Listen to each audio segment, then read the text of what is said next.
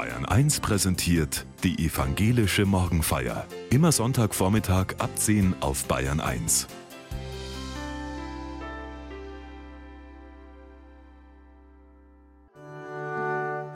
Opfer bleiben Opfer oder werden zu Tätern. Das scheint alternativlos zu sein, ein ehernes Gesetz. Die Passionsgeschichten um Jesus erzählen von einem dritten Weg. Pfarrerin Melita Müller-Hansen gestaltet die evangelische Morgenfeier. Eine Überdosis Weltgeschehen, daran leiden wir zurzeit, liebe Hörerinnen und Hörer, das stellt der Medienwissenschaftler Bernhard Pörksen fest. Corona, Klimawandel, Krieg, verheerende Erdbeben, religiös-faschistische Regime auf dem Vormarsch. Wir erfahren es am eigenen Leib oder werden Tag aus, Tag ein zu Zeuginnen und Zeugen. Es ist schwer, das alles zu ertragen. Erst recht für die Menschen, die alles, alles verlieren in diesen Zeiten. Ihre Lieben, ihr Dach über dem Kopf, ihre Heimat, ihr Vertrauen ins Leben, in ihr Land. Ich habe mich seit ein paar Wochen wieder mit einer biblischen Figur auseinandergesetzt, Maria Magdalena. Mit ihr werde ich nie ganz fertig. Sie hat mir immer wieder was Neues zu sagen. Gerade in Zeiten mit einer Überdosis Weltgeschehen. Sind wir wirklich die erste Generation, auf die das zutreffen sollte? Für mich relativiert sich das schnell, wenn ich mich denen zuwende, die vor uns, auch lange, lange vor uns gelebt haben.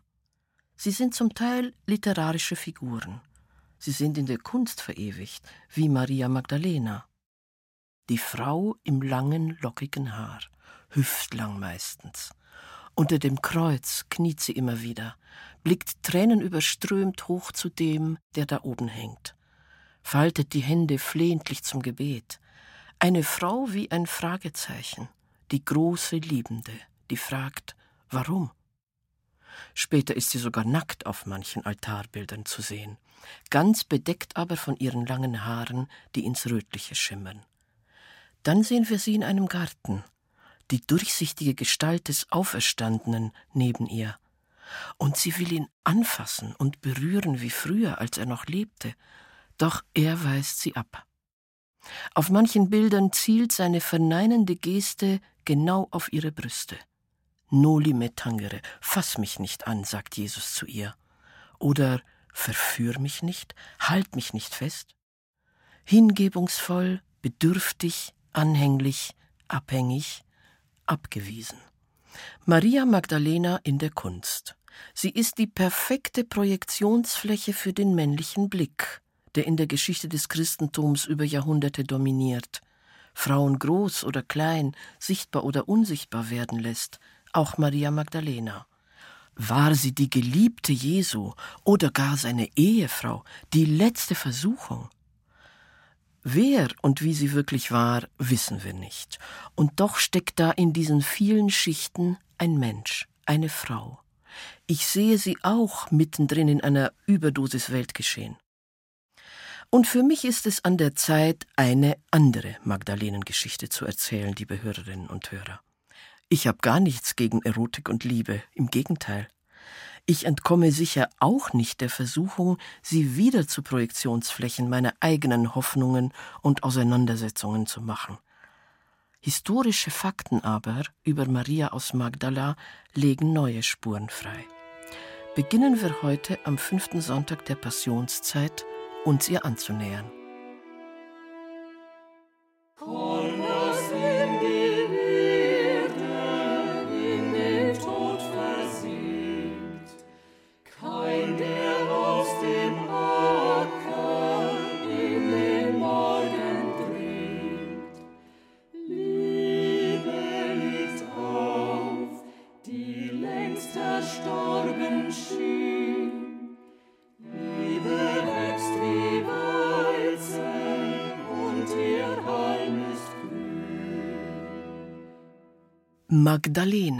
Das ist auch heute noch ein beliebter Vorname für Mädchen. Hätte ich eine Tochter bekommen, hätte ich sie vielleicht so genannt. In diesem Namen steckt das hebräische Wort für Turm, Migdal. Eine Frau, die so heißt, richtet sich buchstäblich auf vor unseren Augen. hat was Standhaftes, was Unerschütterliches, ist nicht zu übersehen. Das ist schön. Wie das Wahrzeichen einer Stadt. Eine Frau wie ein Leuchtturm für andere, die übers Meer kommen oder über einen See. Und das ist die andere Spur in diesem Namen. Magdala ist zur Zeit Jesu eine große Hafenstadt am See Genezareth, mit einem Leuchtturm, der weithin zu sehen ist vom See aus. Magdala hat etwa 37.000 Einwohner. Fisch ist eine der Haupteinnahmequellen der Stadt. Unter den Römern, die die Provinz Palästina besetzen, erhält Magdala aus diesem Grund seinen Namen Tarichea, was so viel wie Salzfischen heißt, denn der Fisch wird hier gepökelt und verkauft. Das macht die Stadt reich. Handelsbeziehungen, Wohlstand, Schönheit, Selbstbewusstsein, das ist Magdala. Ausgrabungen haben das unlängst ans Licht gebracht. Im Jahr 67 nach Christus ändert sich das Schicksal dieser Stadt. Die Römer schlagen Aufstände in Galiläa nieder und zerstören Magdala in einer Seeschlacht komplett. Wer das Gemetzel überlebt, wird auf dem Sklavenmarkt verkauft. Es soll 30.000 Menschen betroffen haben. Eine ganze Stadt verschwindet.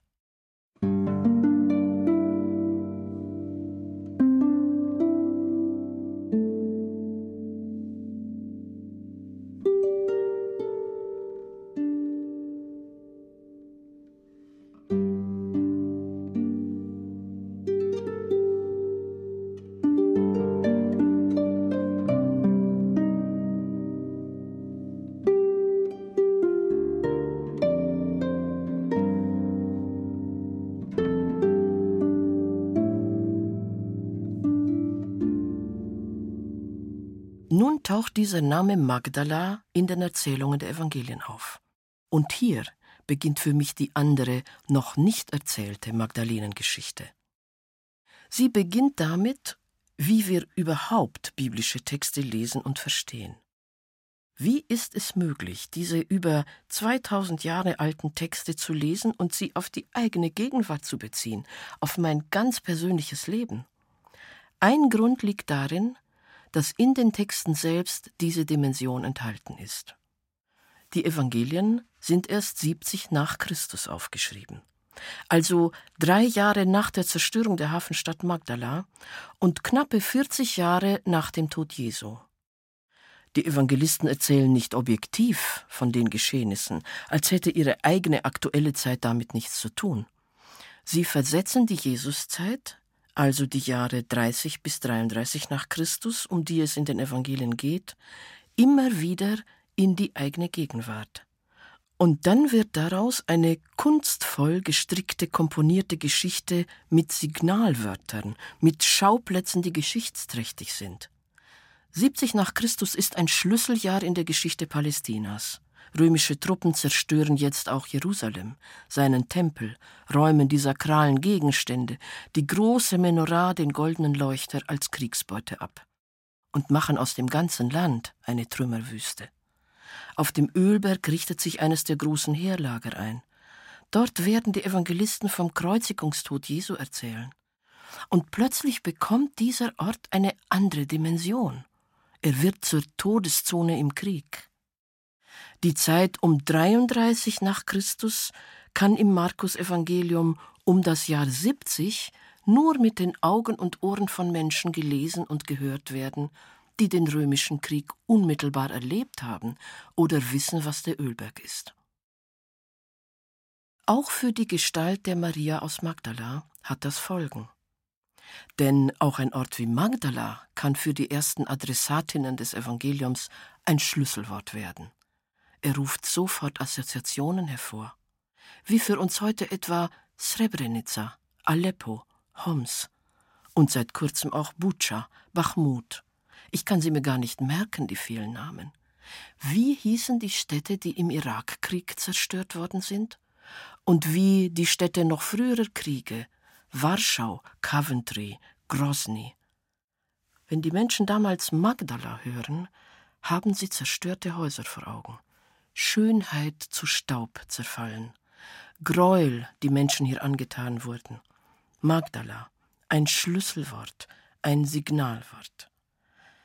Liebe Hörerinnen und Hörer, Ich glaube, es ist kein Zufall, dass der engsten Vertrauten Jesu dieser Beiname gegeben wird in den Evangelien. Maria aus Magdala. Es mag ihre Heimatstadt sein, also etwas über ihre Herkunft aussagen. Maria, die aus der Hafenstadt vom See Genezareth. Maria, die aus der schönen, zerstörten Stadt. Sie verschmilzt jedenfalls mit dem Schicksal dieser Stadt, und nun bekommt ihre Geschichte in der Zeit der Jesusbewegung eine ganz andere Dimension.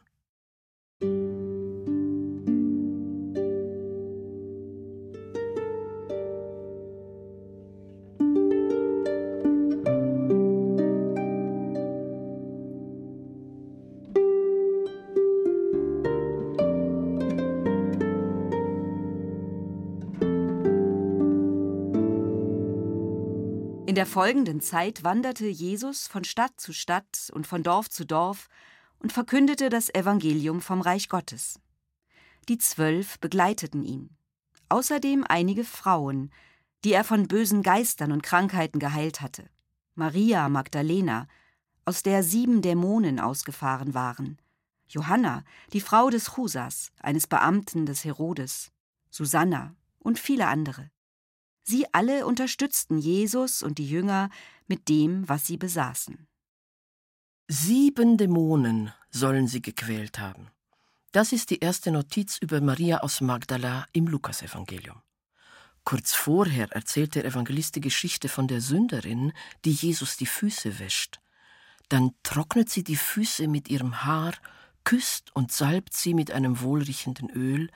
Die große Liebende heißt es da, der viele Sünden vergeben werden. Und gleich daneben die Dämonen. Eine psychisch kranke Frau, eine labile Person, eine, die sich prostituiert, die man haben kann, sich nehmen kann und dann in den Dreck werfen.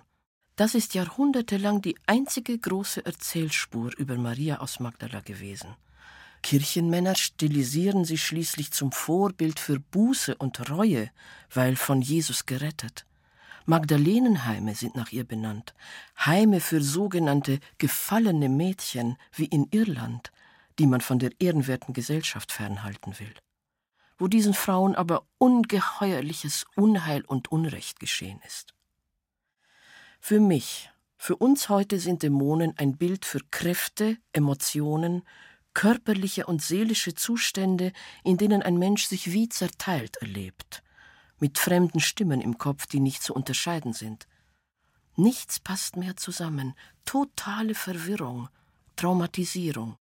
Warum haben wir die Geschichte über die Maria aus Magdala bisher noch nicht im Zusammenhang mit Kriegserfahrung gehört und auch gelesen?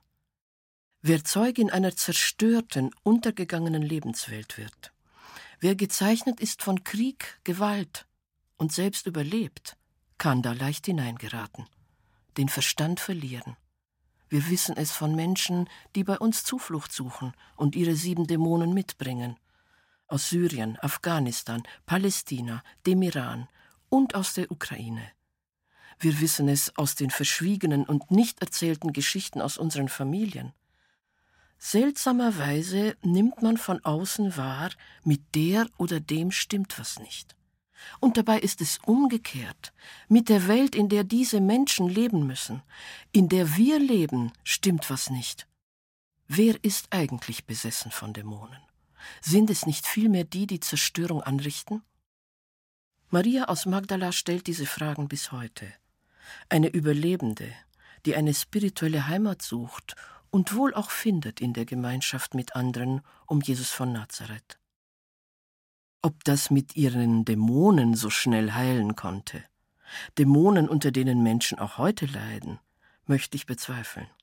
Ich glaube, man kann höchstens lernen, mit ihnen zu leben, so dass sie an Kraft verlieren und einen nicht zerstören. Ein Heilungsweg, der ein Leben lang dauern kann. Mit den Dämonen aus dem Zweiten Weltkrieg leben noch sehr viele Menschen, vor allem in jüdischen Familien. Der Publizist Max Czolek ist ein kritischer Beobachter der Erinnerungskultur in Deutschland. Es darf nicht zu glatt gehen, appelliert er. Es ist nichts überwunden. Deutschland sollte vorsichtig sein, sich in einem allzu positiven Licht zu sehen und sich mit der gelungenen Erinnerungskultur zu brüsten. Der 27. Januar ist der Jahrestag der Befreiung der Konzentrationslager Auschwitz und Birkenau, der 9. November der Tag der Reichspogromnacht. Man müsste immer bedenken, was diese Tage überhaupt für die Menschen bedeuten, die selbst in diesen Lagern waren, verfolgte Jüdinnen und Juden, Gegnerinnen des NS-Regimes. Sie bleiben ein Leben lang vor allem eins untröstlich. Und das müsste doch in die Erinnerungskultur in Deutschland einfließen. So sein Appell, den ich unumwunden teile. Ich wünsche mir, dass auch das Bild der Frau aus Magdala nicht mehr so platt weitergegeben wird. Sie ist Zeugin unter dem Kreuz auf Golgatha, wo Jesus stirbt, nicht nur als Einzelperson für sich. Sie steht unter dem Kreuz für die vielen aus Magdala. Sie verkörpert das Schicksal ihrer Stadt. Und ich sehe sie heute stehen für all die Untröstlichen, die zu viel gesehen und erlebt haben, um damit fertig zu werden.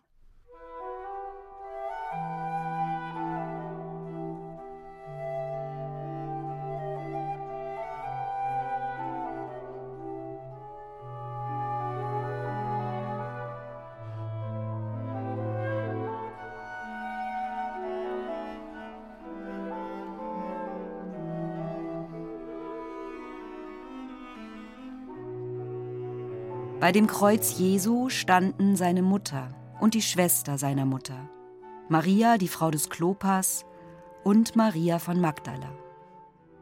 Danach, als Jesus wusste, dass nun alles vollbracht war, sagte er, damit die Schrift sich erfüllte, mich dürstet. Ein Gefäß mit Essig stand da. Sie steckten einen Schwamm mit Essig auf einen Ysopzweig und hielten ihn an seinen Mund.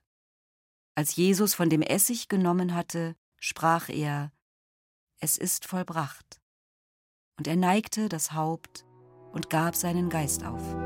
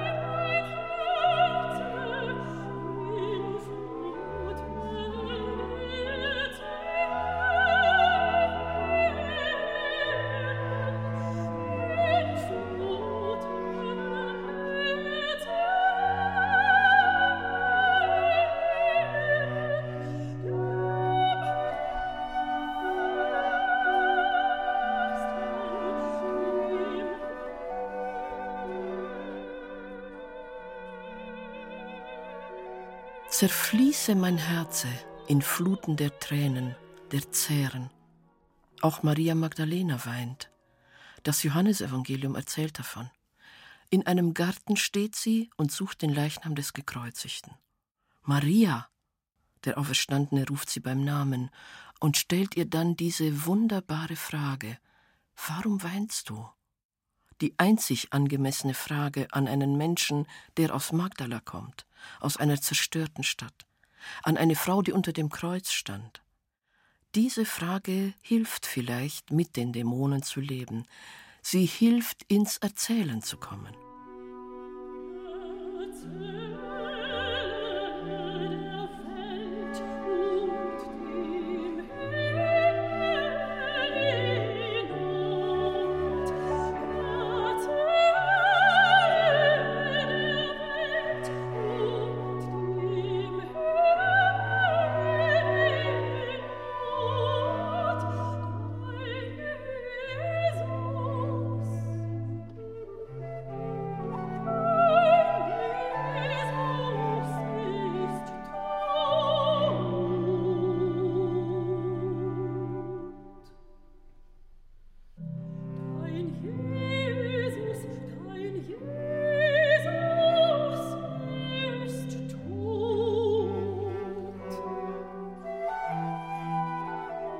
Erzähle der Welt und dem Himmel die Not. Erzählen, eine Sprache finden für das Unaussprechliche. Es ist ein Wunder, wo das gelingt. Es ist Gnade. Zeuginnen und Zeugen auf der ganzen Welt erzählen. Ich kenne selbst diese befreiende Kraft des Erzählens. Aus dem Opfer, das etwas erduldet, Schaden erleidet, Gewalt erfährt, verletzt und damit geschwächt wird. Aus dem passiven Victim wird ein handelnder Mensch. Wer mundtot war, beginnt zu sprechen. Genau für diese Verwandlung steht Maria aus Magdala. Apostelin der Apostel, die aufgerichtete, standhafte, wie ein Turm, Wahrzeichen einer Verwandlung, ein Leuchtturm für andere. Wer Gewalt erfahren hat, kann über die Maßen schutzbedürftig sein, nie mehr so verwundbar sein wollen, sich eher verschließen als erzählen, als Stadt, als ganzes Land Zäune hochziehen oder gar den auslöschen wollen, von dem Gewalt ausgeht. Die USA reagierte auf die massive Verwundung am 11. September 2001 genau so. Auf den Terrorakt am World Trade Center folgte die gezielte Tötung von Osama bin Laden. Krieg im Irak, Guantanamo. Terror ging plötzlich aus von einer Demokratie. Weil man Opfer von Gewalt geworden ist, wird man dann selbst gewalttätig. Ein tragischer Teufelskreis, in den Menschen immer wieder hineingeraten. Nachbarn, Nachbarländer, Familien, wie es die alltäglichen und die spektakulären Familiendramen zeigen. Opfer bleiben Opfer oder sie werden zu Täterinnen.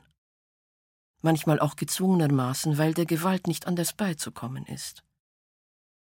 Aber es gibt noch einen anderen Weg, zeigt die Frau aus Magdala. Ihre Geschichte mit dem Gekreuzigten und Auferstandenen steht für diesen anderen Weg, weder Opfer bleiben noch Täterin werden. Erzählen. Sie bekommt den Auftrag von Jesus, Botschafterin, Apostelin zu sein. Das wird sie Lebensenergie kosten. Es ist auch ein Opfer, das sie bringen wird. Aber es wird ihr nicht aufgedrückt. Hingabe ist freiwillig. Man handelt selbst, man gibt etwas von sich her. Man setzt sich für Heilung ein, für die eigene, für die der Mitmenschen, für die in Not geraten. Man bekommt Kinder. Auch das alles macht verwundbar, aber es entsteht eine neue Macht. Sie wird Leben eröffnen, Leben schützen und ganz anders sichern, als Gewalt das kann. Diese Andersmacht widersteht den Gewaltspiralen der Verwundbarkeit. Sie ist nicht exklusiv bei Jesus oder in der Kirche zu finden, sondern bei vielen Menschen, bei allen, die Hingabe wagen. In der Überdosis Weltgeschehen, wenn ich mich total ohnmächtig fühle, sehe und erlebe ich diese Andersmacht auch. In den Erdbebengebieten in der Türkei wurden 80.000 Menschen gerettet. Widerstehen, trösten, retten, alles geben für das Leben anders macht. Sie macht glücklich. Ein italienisches Passionslied feiert sie.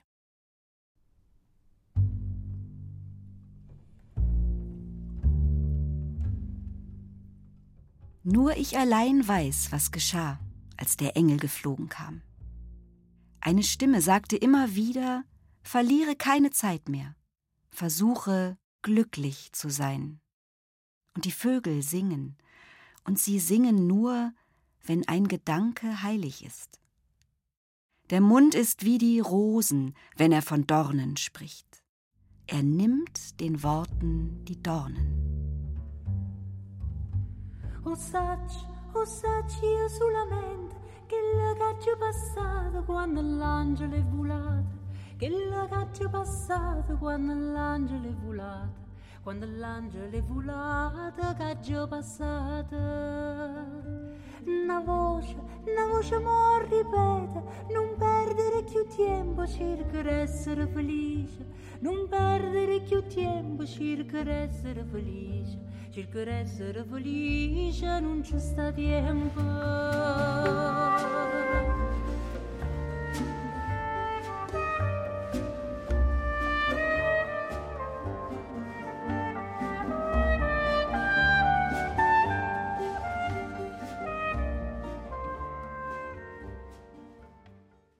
Vater unser im Himmel, geheiligt werde dein Name, dein Reich komme, dein Wille geschehe, wie im Himmel, so auf Erden. Unser tägliches Brot gib uns heute und vergib uns unsere Schuld, wie auch wir vergeben unseren Schuldigern. Und führe uns nicht in Versuchung, sondern erlöse uns von dem Bösen. Denn dein ist das Reich und die Kraft und die Herrlichkeit in Ewigkeit. Amen.